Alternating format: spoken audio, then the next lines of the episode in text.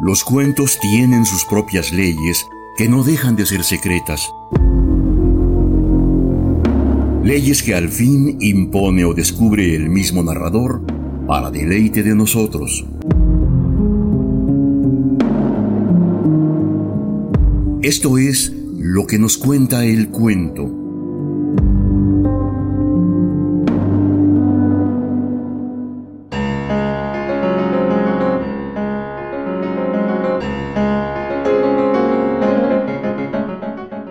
Jacinto Benavente, Premio Nobel de Literatura 1922, nació en Madrid en agosto de 1866. Dramaturgo, guionista y productor de cine, fue también autor teatral y, desde luego, de magníficos cuentos como el que consideraremos en este espacio. En Nochebuena Aristocrática, el autor forja una interesante crítica hacia los formalismos que conllevan las reglas que rigen el comportamiento de la nobleza. La más florida estirpe española de comienzos del siglo XX se da cita aquí. Marquesas y marqueses admirados como anfitriones supuestamente ideales, bellas y enamoradizas condesas, mecenas de las artes y sus protegidos. Tampoco falta el gracioso de la fiesta, y todos se ubican en esa mesa, pese a que su mente y su imaginación les conducen muy lejos. Quizá en una casa de mujeres de vida disipada, tal vez pensando en un Adonis o un príncipe azul cuyo amor otra mujer le podría arrebatar, o el pensamiento hacia la familia que en el caso del poeta atraviesa severas penalidades. Les invitamos entonces a seguir la lectura de Nochebuena Aristocrática de Jacinto Benavente.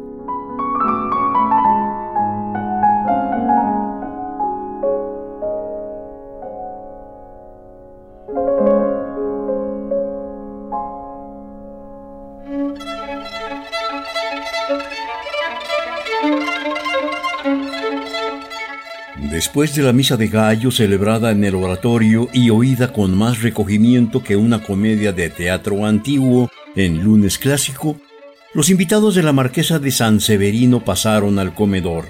La fiesta era de pura intimidad. La marquesa había limitado la invitación a las personas más allegadas de su familia y a unos pocos amigos predilectos. Entre todos no pasaban de quince. La Nochebuena es una fiesta de familia, dijo la marquesa. Todo el año vive uno de esperanzas, abierto el corazón al primero que llega. Hoy quiero recogerme en los recuerdos. Sé que todos ustedes me acompañan esta noche porque me quieren de verdad y yo a su lado me encuentro muy dichosa. Los invitados asintieron graciosamente el cumplido. Ya lo creo. ¿Dónde mejor podía pasarse la señalada noche? Así, así, pocos y buenos. Il faut cerrar le rang, querida marquesa. Home, sweet home. Y rebosantes de expansiva satisfacción, dispusiéronse a celebrar con alegría la noche que, según el poeta, envidia dar pudiera al más luciente día. Pero a pesar de tan propicia disposición, lo cierto es que todos parecían tristes y preocupados, como si estuvieran con el pensamiento donde quisieran estar en cuerpo y alma. El saque de la conversación correspondió, como siempre, al insigno Manolo Borines, pero perdió el tanto de salida sin peloteo. Secundó con más fuerza apuntando una historia escandalosa y tampoco la atendió nadie. Desalentado, desistió de su empeño y llamó a los criados para que le sirvieran por segunda vez de un exquisito turbó con salsa de poissé. La conversación desmayaba y caía a cada paso mal sostenida por lugares comunes y frases de ocasión, sin espontaneidad, sin gracia. La risa no era franca ni sonora, parecían desgarraduras dolorosas y terminaban en un ¡ay! como aliviador suspiro. No había duda, neblina de tristeza nublaba el ambiente. Era como una obligación aparentar regocijo y nadie reflejaba siquiera cortés agrado. Pobre marquesa, ella, que según frase de revisteros, poseía como nadie el don encantador de que las horas parecieran minutos en su casa, bien asegura la superstición vulgar que para la noche del nacimiento del Hijo de Dios nada pueden maleficios y encantos, porque no se hallaban encantados ciertamente los invitados de la marquesa. Ella, con su bondad confiada, había creído que pasarían una noche agradable a su lado y ellos por no desairarla, estaban allí, forzados por los deberes sociales y con el pensamiento muy lejos. Con quién y sin quién, porque cada uno por su voluntad, por su gusto, habría pasado la Nochebuena en otra parte, donde le llamaran o el amor o el capricho o la diversión, la virtud o el vicio, un móvil cualquiera, pero más atractivo, más fuerte que la cortesía social, y así pensaba cada uno. El marqués de San Severino, el dueño de la casa, esposo tranquilo de la bondadosa marquesa, el primero. ¡Qué ocurrencia la de mi mujer! Me aburren esas fiestas de familia, tener que estar aquí toda la noche, sentado entre mi tía, la venerable condesa de Encinar del Valle, y Josefina Montero, prima carnal, es decir, prima ósea de mi mujer, porque cuidado si está delgada. En cambio, mi tía. ¿Para cuándo son los empréstitos? ¡Qué aburrimiento! Mi tía solo habla de comer y de beber, y la primita de arder.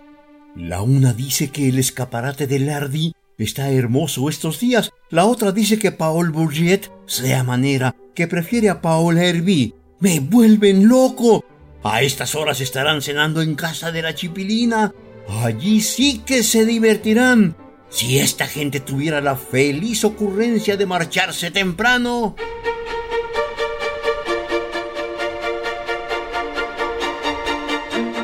Así monologaba el dueño de la casa, el ilustre marqués de San Severino, y la primita espiritual a su vez pensaba, ¡Qué idea la de mi prima! Noche más aburrida. Mi primo es un bárbaro, no se le puede hablar de nada. A estas horas estará Federico en casa de los vivares. Allí sí que me hubiera ido yo de muy buena gana. Pero la familia, si Pilar hubiera sabido que yo no venía a su casa por ir a casa de los vivares. La marquesa de Encinar del Valle, Gros Gourmand, opinaba como el sacerdote de la bella Elena que en la mesa de sus sobrinos había demasiadas flores y en cambio el menú dejaba mucho que desear. Muy artístico el espejo con marco de orquídeas, violetas y lilas blancas, muy caprichosa la góndola de porcelana de Sebres y los pastorcitos de Watteau mirándose en el espejo como en un lago amoroso del país azul de Citerea, pero los filetes de Bolege eran abominables. La verdad, hubiera sido mejor ir al rebellón de Mrs. Bryan, allí sí se comía.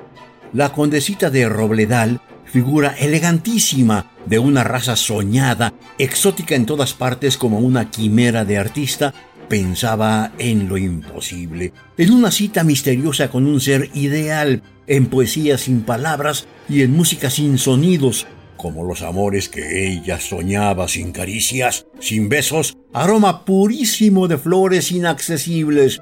Triste condesita, cuántos tropezones había dado por ir mirando arriba aquella noche misma en que con qué poco hubiera forjado un ideal que con un pedazo de trapo forma un muñeco y en él pone ternuras de madre.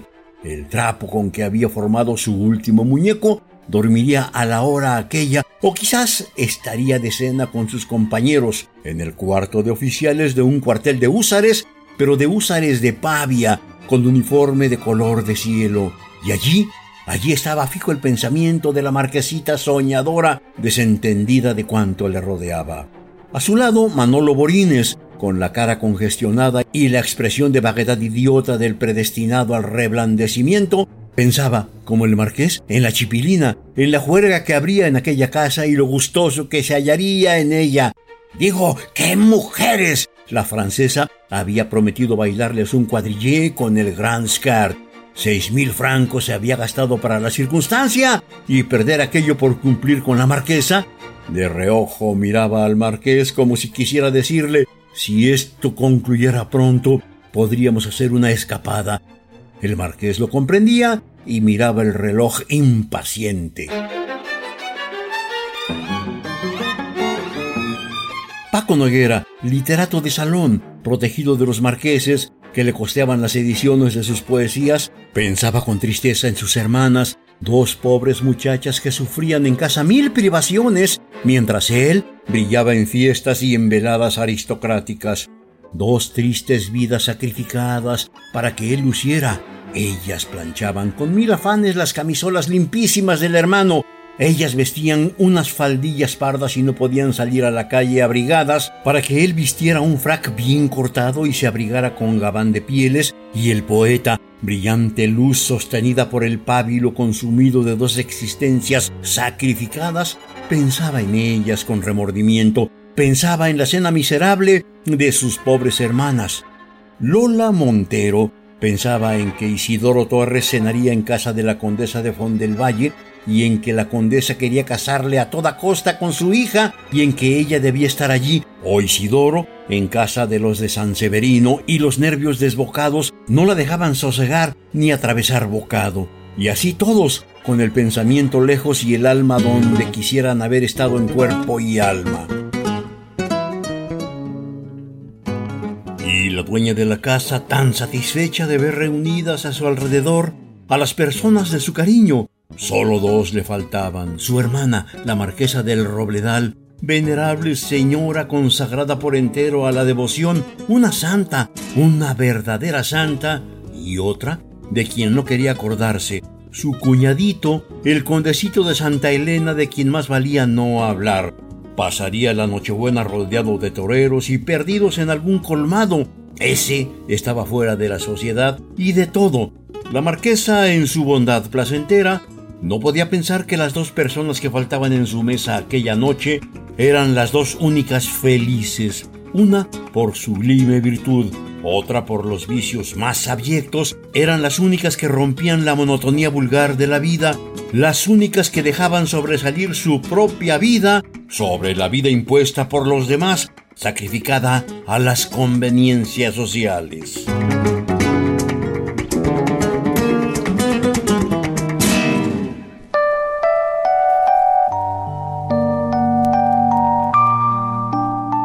Además de recibir el Premio Nobel de Literatura en 1922, Jacinto Benavente fue declarado hijo adoptivo de Nueva York un año después, hijo predilecto de Madrid en 1924 y en 1944 recibió la Gran Cruz de Alfonso el Sabio, entre otras distinciones. Por su penetrante y lúcida habilidad para el manejo del idioma, los textos de este autor poseen una gran calidad de página, destacando el sutil manejo de la ironía. De hecho, ha sido excelente ejemplo su cuento Nochebuena aristocrática, con diálogos expresivamente ingeniosos, con los que nos remite a una curiosa y exclusiva reunión en que los infelices convidados desearían estar en cualquier otro lugar, aunque no se atreven a desviarse de la estrecha senda que la sociedad les ha trazado. Mientras unos temen al que dirán y soportan el aburrimiento, otros se mantienen ausentes y conciben el disfrute a su manera, entregados a bajos instintos o bien en obras pías. Estos han roto la monotonía, eligieron su camino y nos indican que, al adoptar esta decisión, asumieron el riesgo de equivocarse al tomar las riendas de su propia existencia. Jacinto Benavente murió en Madrid en julio de 1954.